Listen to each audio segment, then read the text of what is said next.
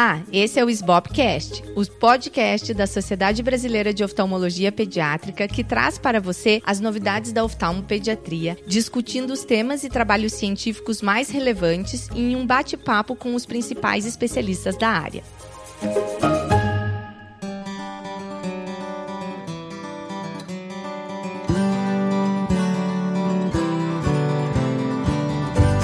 Eu sou a Luísa Hopker, atual presidente da SBOP. E hoje teremos um episódio diferente, com um convidado para lá de especial. Teremos o prazer de conversar com o Dr. David Granite, um superstar da oftalmologia pediátrica e do estrabismo. E para isso, seguiremos com o episódio em inglês. So now I will present uh, our guest, Dr. David Granet, who is the head of pediatric ophthalmology department at UC San Diego, and he also co-directs WSPOS uh, along with Dr. Ken Nischal. Dr. David Granet, I don't have words to thank you for being here with us. I am really excited uh, for this episode and for all our talk here. Thank you very much. you, you are extremely kind. I am thrilled to be chatting with you, uh, to all of my friends in Brazil. Um, it's exciting for me to have this opportunity to chit chat, and I thank you for all the work that you've been doing there to make a difference for children. Oh, thank you very much. So, you know, I invited you here because I, I, I really uh, think you are a superstar, superstar of the pediatric ophthalmology, as I said in Portuguese, but I, I want to make sure you got it this in English. It was the only word I heard in Portuguese that I understood, and I was embarrassed then and I'm embarrassed now, but thank you. And I, am really interested um, in hearing you about WSPOS because I think it's such an amazing society, and you guys are gathering all the pediatric ophthalmologists and the, all the strabismus uh, superstars along with you. So I really want to hear how all this began, if you can. Yeah, thank you. Yeah, it, it's a it's a really interesting and and depending on how far you want to go, a very a long story. Uh, Brazil actually plays a role in it. I started the listserv for pediatric ophthalmology in 1994. Now I feel old, but it was back then. And, and one of the things that I found out as the years went by is that, that there were a lot of very smart people all over the world. And as the listserv grew and the, the reach grew, I was more and more impressed by how smart people were everywhere. There's a tendency sometimes to think that the group of people that you talk to are are the are the ones who know more, and uh, biases that go on in the world about that. If you speak Portuguese, for example, but your English isn't great, you might be reluctant to present your material at a meeting that is mostly in English. If your work is in Portuguese, you might be reluctant to publish it in English. Uh, and this came together when we got a, I started taking international fellows we had a fellow that came from Sao Paulo, Cynthia Gomes. Cynthia had trained with Maritza Polati and uh, was very well trained she came here and spent some time with us. And then she stayed on to do research with us. But something very funny would happen. I would come up with an idea and I would say, well, what about we try? And she'd say, they did it already in Brazil. And almost every time I brought up a new and creative idea, Cynthia would show me an article in Portuguese published in Brazilian literature about the same topic that I'd never seen before. And, and it, it became more and more obvious that I didn't know as much as I should about work that was being done around the world. And I thought myself well educated. I thought I was well connected, especially via the listserv. I had taken fellows from all over the world. And it was becoming more and more obvious to me that there were too many smart people around the world I didn't know.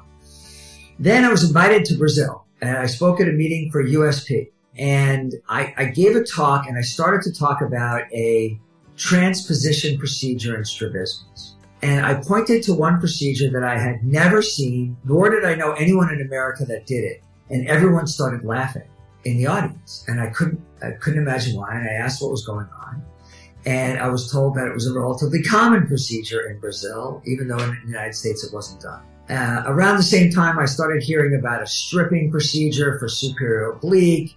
I started hearing about magnets for nystagmus, bibecus, uh, uh, Thomas Mendoza, uh, if I ever say his name right, uh, I'll be thrilled, showed me his special uh, Botox forceps and some of the work that he had done. And, and so Brazil really and truly played a huge role in me recognizing the mistake that was being made around the world, that we weren't talking to each other, that we weren't sharing enough, that there wasn't enough information uh, sharing that was going on. That and several caipirinhas later, I knew that I needed to have uh, uh, to do more. So I went to the pediatric ophthalmology meetings in the United States, and this was in 2008. And I said, started asking people, "What do you think about a world meeting? Isn't it time we had a world meeting?" Uh, and I and I phrased it as the list serve, but in person. That was the goal. And everyone started saying to me, "You need to talk to Ken Nischal." And I said, "Why?" I said, "Because he's saying the same thing." And I look across the room, and there's Ken. We're not friends. We barely know each other.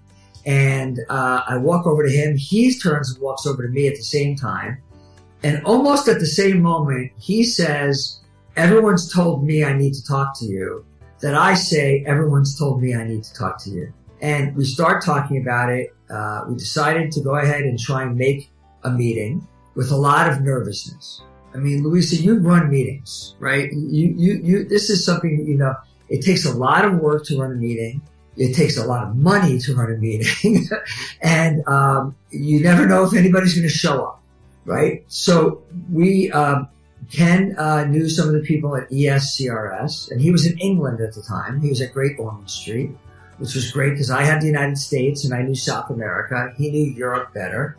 And um, we contacted the people at ESCRS, and they said that they would support us to do the first meeting and help us with it, and that we could use their facilities and work with them and their infrastructure, which made it possible to do this.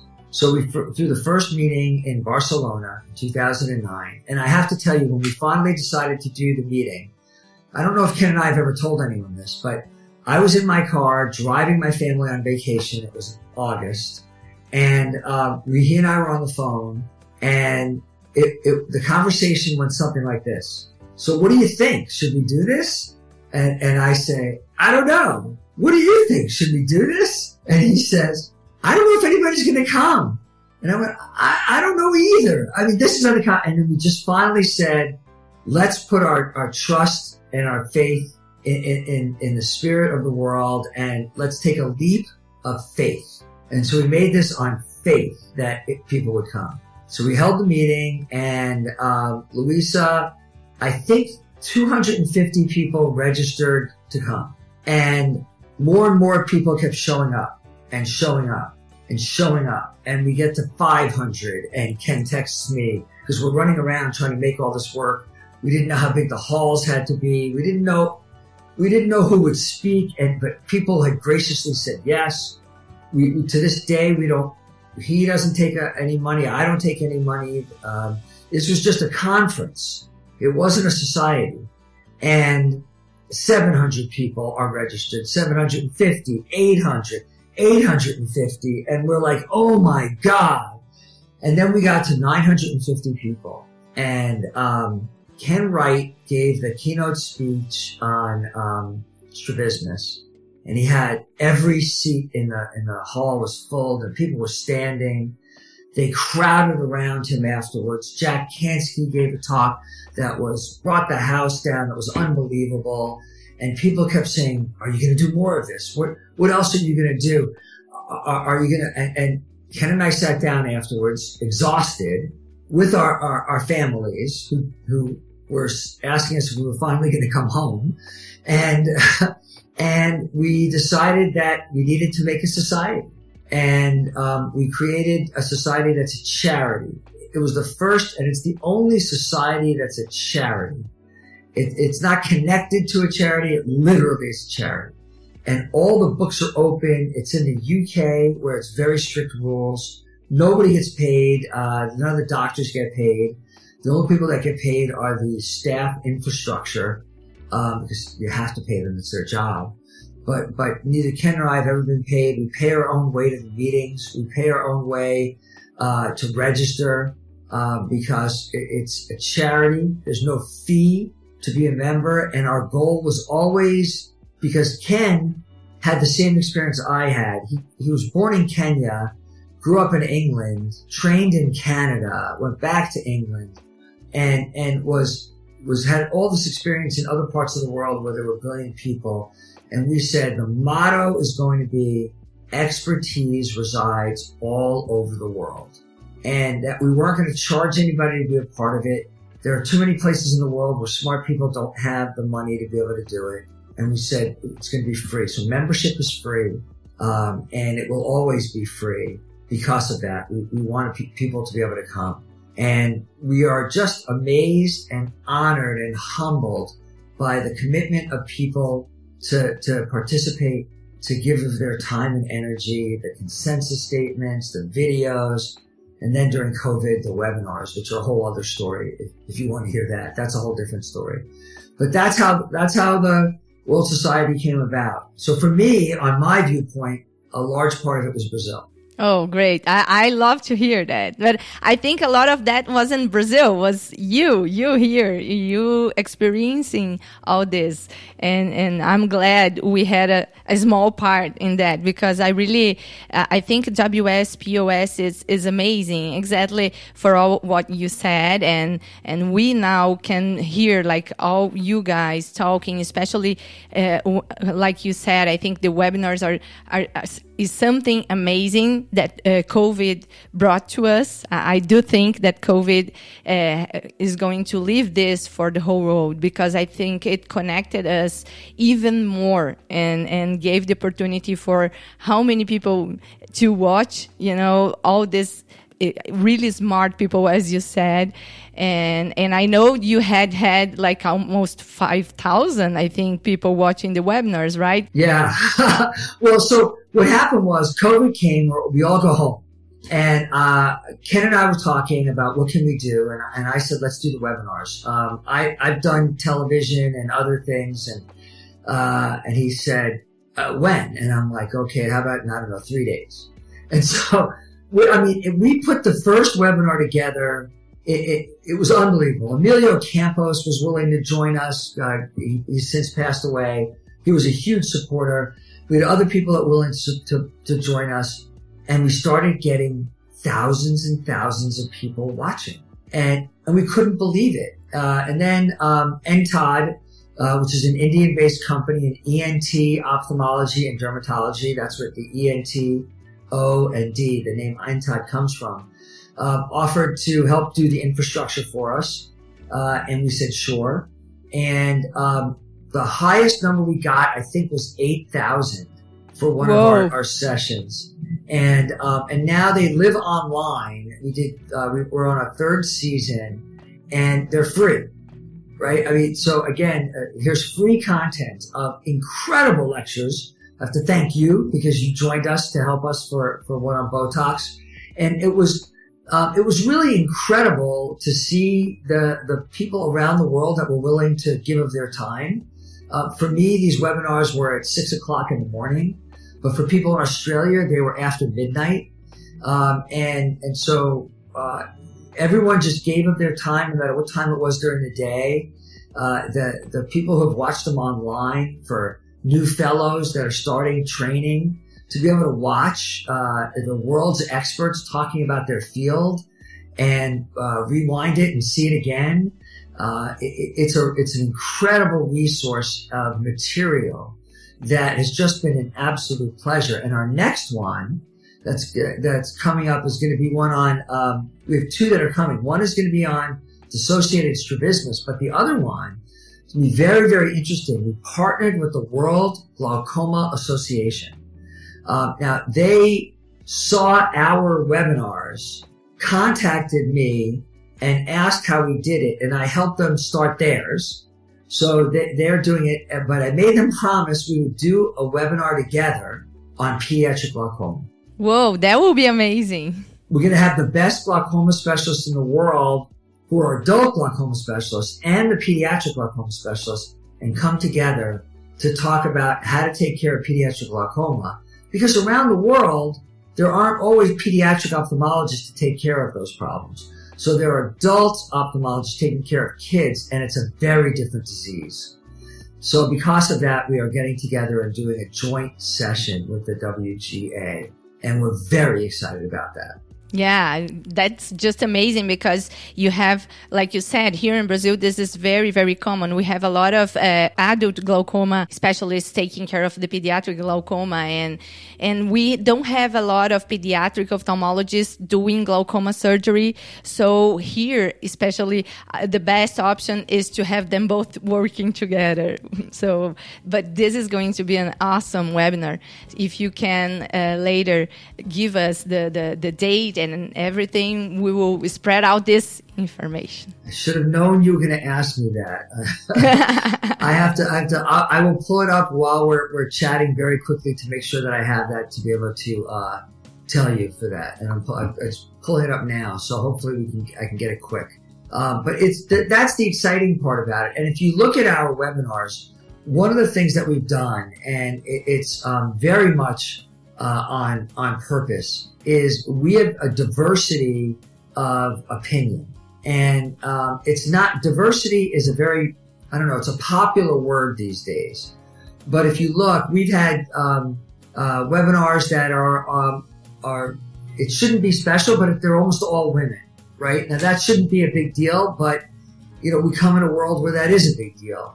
We have people from all over the world. We have uh, people uh, of different ages, of different um, uh, countries, different parts of the world, so that in the end, the uh, th- that you're really getting to hear an expertise from around the world because uh, the the the answers differ, and what people do in different parts of the world differ. So with, without those kinds of conversations, without those kinds of people involved, it, it's not a real diversity of opinion. It's just one viewpoint and it doesn't expand your brain. It needs to expand your brain. Otherwise, we're not doing our job.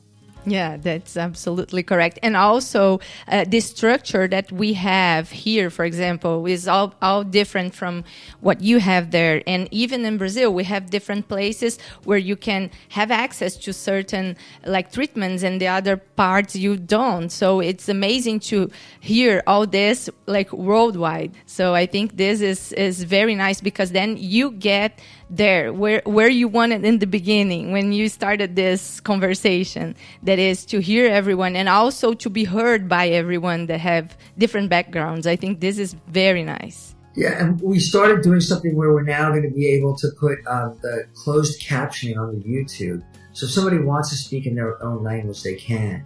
But what we've been actually turned down by some people that are not comfortable speaking in english that that they would prefer to speak in their home language, and and that means that we can't talk to each other, uh, and and so we're trying to figure out a way to make sure that those people can be heard as well. Um, there's, uh, you know, most of the literature now is, is, being published in English, although there's obviously still Brazilian li- literature, but there are still articles published in Brazil that I never see. Yeah. And, and that that's bad. I, they don't come up when I do literature searches. I can't reference them. Uh, occasionally I see abstracts, but I'm, I'm still not hearing about it. And the last time I was there, uh, I was with, uh, before COVID, I was with uh, my friend Mauro Goldchmit, who uh, had done Stravos. And um, there I was, still supposedly there to teach, but I was learning. And we had models to practice strabismus surgery, and everybody's coming over to watch me. And I'm looking to see what, what this, the Brazilian experts are doing so I can learn from them. And that happened in, in India. We were in Hyderabad for the World Society and we had the table set up for the models to learn surgery. And we had experts from all over the world holding each table and teaching. Well, I had unbelievable pictures of that, of uh, uh Emilio Campos with um, a young lady from the Middle East who would never have gotten a chance to meet him otherwise, right? And and um, she, so she's sitting next to him learning. And what happened in India was people rushed the doors and, and more people than registered for it came and were standing like three deep over the, looking, trying to see what was going on um, at every table. Uh, and so we had hundreds of people in the room watching to see for a meeting that was almost 1,500 people. Um, and it tells you the thirst for the sharing of the knowledge. And many were, uh, there was a, a, a small component of adult doctors who are the only ones that deal with kids in their part of the world. So in their, in their village, in their town, there's no pediatric ophthalmologist. So they have to be able to take care of kids. That's what we're there for. We want to make sure that they learn uh, and they can take out those skills. Uh, in Brazil, you have lots of very smart doctors, but I'm not sure if they get everywhere. You know, it, it, it's it's hard to to be everywhere, and in uh, in some places there's no money and there's no insurance and there's no coverage. So learning how to take care of those children, I have to share with you. I tell my kids they got lucky. Right? They got lucky. They were born to a family that that could take care of them. They got, and it's only luck, and they had nothing to do with it. I got lucky that I was born to a family of, of professors, right? But so the, the, the, it's luck. There are children who aren't as lucky. It's not their fault, and they deserve us to try and give them care. And so that's why we make as much as we can free. Yeah, I think that's amazing. And also, like I said, I really uh, appreciate all the uh, webinars and, and all the online resources because, like you said, Brazil is a very large country. And there are places, many places, that you don't have pediatric ophthalmologists. But if you can share your knowledge even with the general ophthalmologists that are taking care of the kids. So those kids will be better managed I think this is our goal, right? Because you, unfortunately, you can be everywhere, but you can help right. the helpers. yeah, no, that's exactly right. And we, I learned when I was in India about the project they do there um, at LV Prasad. They have a whole public health initiative where um, they make it like a pyramid that the people on the bottom are the least well trained and not expensive, but they go out into the community to find the problems. And bit by bit, you get to the more and more trained people as you need them. Uh, and we're trying to do things like that here. And uh, I have a doctor in Mexico I'm talking to, to do that with, where you can you can uh, you can extend the work that you do. Here in San Diego, I'm in the United States, but there's a lot of poverty still that exists. We have an EyeMobile that is a, a large van that has uh, a full ophthalmic lane inside of it and it goes, we, we developed a screening protocol, and it goes all over the, the area, screening children for problems. We've screened um, uh, a quarter of a million kids so far. Um, and if they need care and they don't have the ability to get care, we do it for free. Um, because, because it's the right thing to do. Right. Yeah. I mean, it, it, and, and, you know, there's, uh, there's only one of me, but we have, uh, Dr. Shira Robbins is in the office right behind me and, uh, we have other doctors here that are willing to give up their time for free to make a difference. So um, the, all of that matters. Um, I, I spend a lot of time teaching pediatricians because more kids see a pediatrician than see an eye doctor. And if the pediatrician can find a problem, well, they can help the child. So, uh, you know, retinoblastoma is more often found by a pediatrician than an ophthalmologist. Um, and the same with uh, all sorts of other eye problems. So, education is the underpinning to all of what we do. And if anybody wants to go on the WSPOS YouTube page, all the videos are there for free. If you go to YouTube and, and Google WSPOS, it's all there for free. Hours and hours. And I'll tell you, I'll give you another thing that we did that I think is really valuable. And sorry to talk so much, but I get very excited about this. Uh, I was told when I was in Brazil that I'm very Brazilian. I talk with my hands and I get excited. Um, maybe that's why I love the country so much. But so we uh, talk to people all over the world, right? John Ferris, who is in the United Kingdom, decides that he's doing a uh, pediatric ophthalmology in a day session for his residents. He calls me up and asks me if I'll speak to them. And I said, sure. But let's blow it open for everybody, the whole world. And he was like, really? And I said, yes. So he got a bunch of us and we all spoke to his residents, but we did it on Zoom and we opened it to the world, recorded it, and it's on the WSPOS page. And it's an eight hour dis- discussion of pediatric oncology from all these experts, from residents who are beginning the field to be able to watch it and learn. Uh, because John called me and we just said, let's do it. And then, then we talked about the fact that he created simulated ocular surgery. He calls it SOS. And I said, John, can we do that during COVID? And he and Ening Struby, who's in Canada, had developed these model eyes that you can practice with that um, they also came up with one that was very inexpensive using a ping pong ball. And in case you think I'm crazy, I have ping pong balls here in my office that I give to the residents. We cut them in half and we turn it into a model for uh, strabismus surgery. But between John and uh, Meaning, we put together a teaching session online where we taught residents from other parts of the world how to operate for strabismus on the web using these models and, and a phone as the camera. And we just presented the poster at the American Pediatric Ophthalmology meetings uh, two weeks ago on that, on how that we, you can teach someone who's not even in the room with you. And that all came out of connecting Canada to England to Portugal. Rita Gama was involved, who you know, and also to India with uh, Ramesh Kekunnaya. All of us were teaching. I taught somebody from Johannesburg, South Africa, and another young, uh, wonderful person from Greece from my office here in America. So, uh, you know, there are great things that we can do if we open our minds and connect. Yeah, and I think WSPOS and you and Ken Nischal are doing this in an amazing way.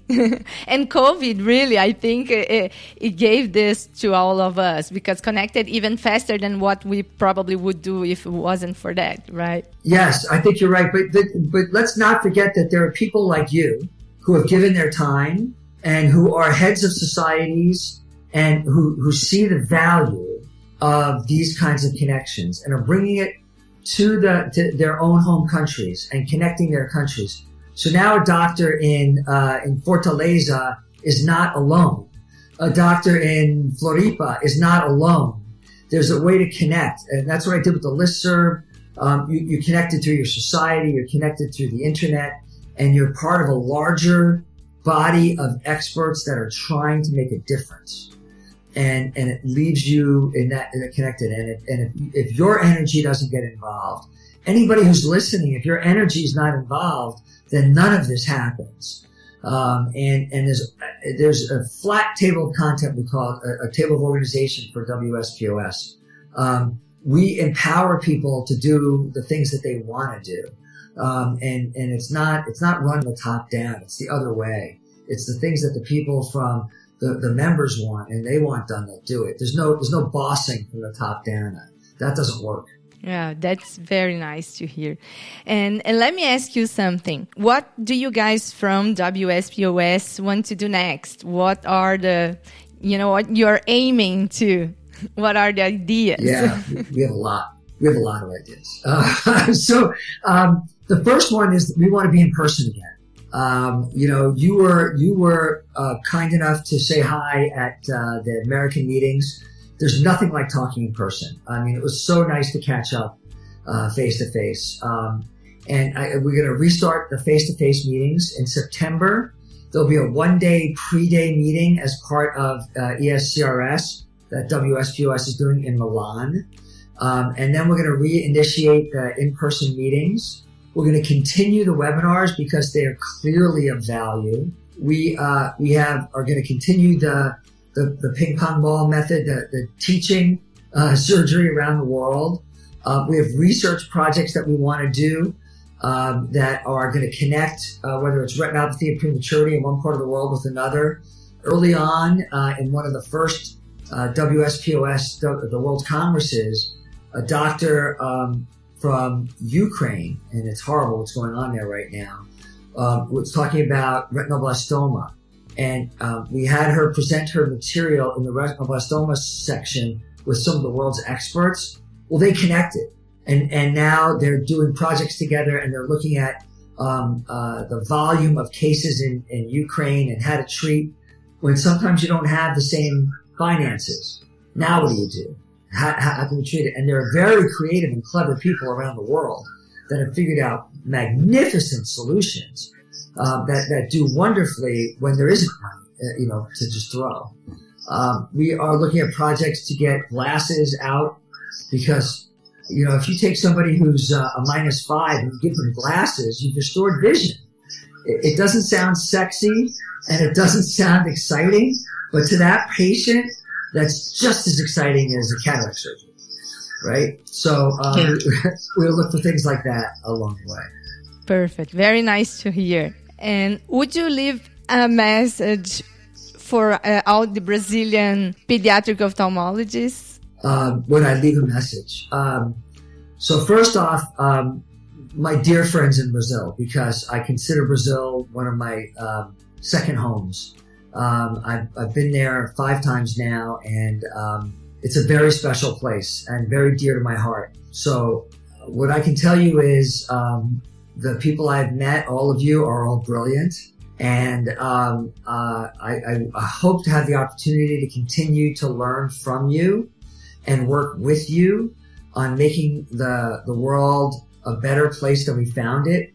Um, that that's our goal, right? Our job title is doctors, as ophthalmologists, is not that we help eyes or we fix up. It's we help people, and I want to continue to do that with my friends in Brazil, and I want to do it in person. So I want to come back and visit. Luisa, you know that. So to to see Brazil again, because it really is full of beautiful people and a, a beautiful land and uh, beautiful beaches uh, with beautiful and brilliant doctors uh, who are just in their heart beautiful and very special. That it means so much to me that you asked me to to chat with you today. I'm just very touched that, and humbled that I had the opportunity to take a few minutes and talk to you.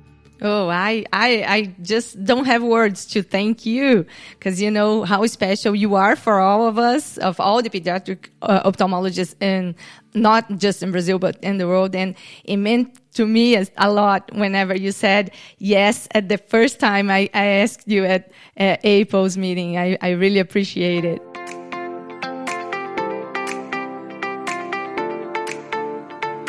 Então, hoje eu conversei com o Dr. David Granite, foi um prazer enorme. Ele contou muito pra gente sobre a WSPOS.